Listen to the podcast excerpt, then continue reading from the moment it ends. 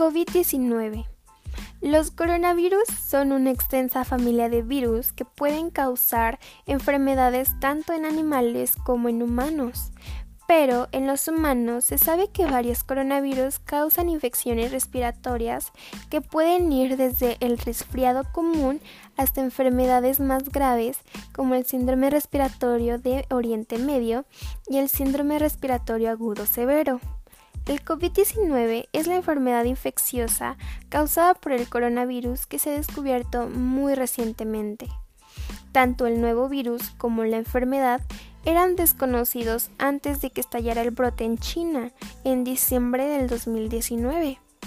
Los síntomas más comunes del COVID son fiebre, cansancio y tos seca, aunque algunos pacientes pueden presentar dolores, congestión nasal, rinorrea, dolor de garganta o diarrea. Estos síntomas suelen ser leves y aparecen de forma gradual, pero algunas personas infectan y no desarrollan ningún síntoma, no se encuentran mal.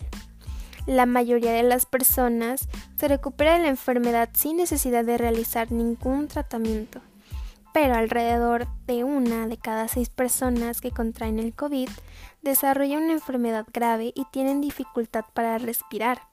Por ejemplo, las personas mayores que padecen afecciones médicas muy aparte como hipertensión arterial, problemas cardíacos o diabetes, tienden más probabilidades de desarrollar una enfermedad grave. En torno al 2% de las personas que han contraído la enfermedad han muerto. Las personas que tengan fiebre, tos y dificultad para respirar deben buscar atención médica de inmediato.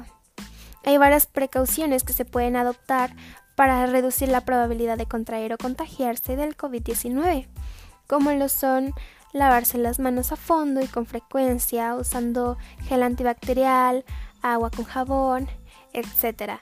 Mantener una distancia mínima de un metro entre usted y cualquier persona que tosa o estornude principalmente. Evite tocarse los ojos, la nariz y la boca. Tanto usted como las personas que lo rodean deben asegurarse de mantener una buena higiene de las vías respiratorias. Usar siempre su cubrebocas al salir y principalmente mantener una cuarentena en estos momentos.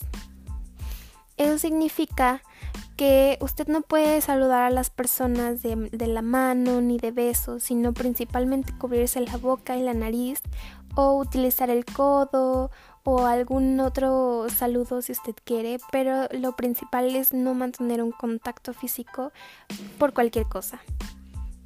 Permanezca en casa, si no se encuentra bien, si tiene fiebre, tos y dificultad para respirar, busque atención médica y llame con antelación.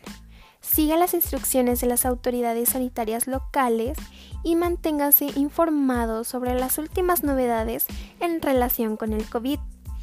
Siga los consejos de su dispensador de atención de salud, de las autoridades sanitarias pertinentes a nivel nacional y local, o de su empleador sobre la forma de protegerse a sí mismo y a los demás para contraer el COVID.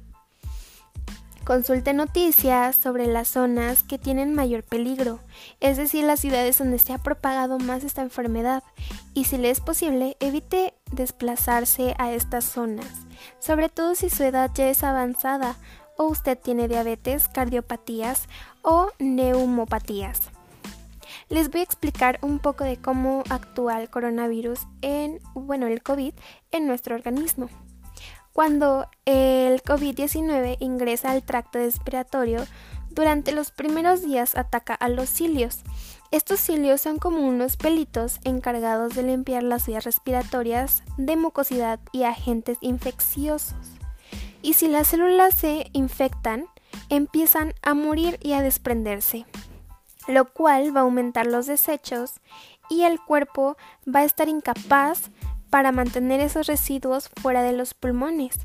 Entonces los bronquios y la tráquea generan una inflamación.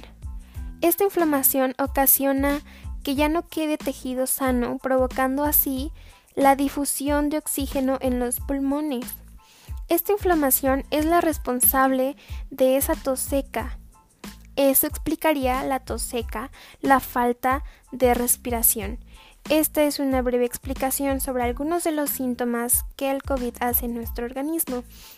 Y como prevención, ya les comenté mantener su distancia, lavarse las manos, usar cubrebocas y gel antibacterial. Por favor, no salgan de sus casas y cuídense mucho. Hasta aquí llegó mi informe. Hasta la vista.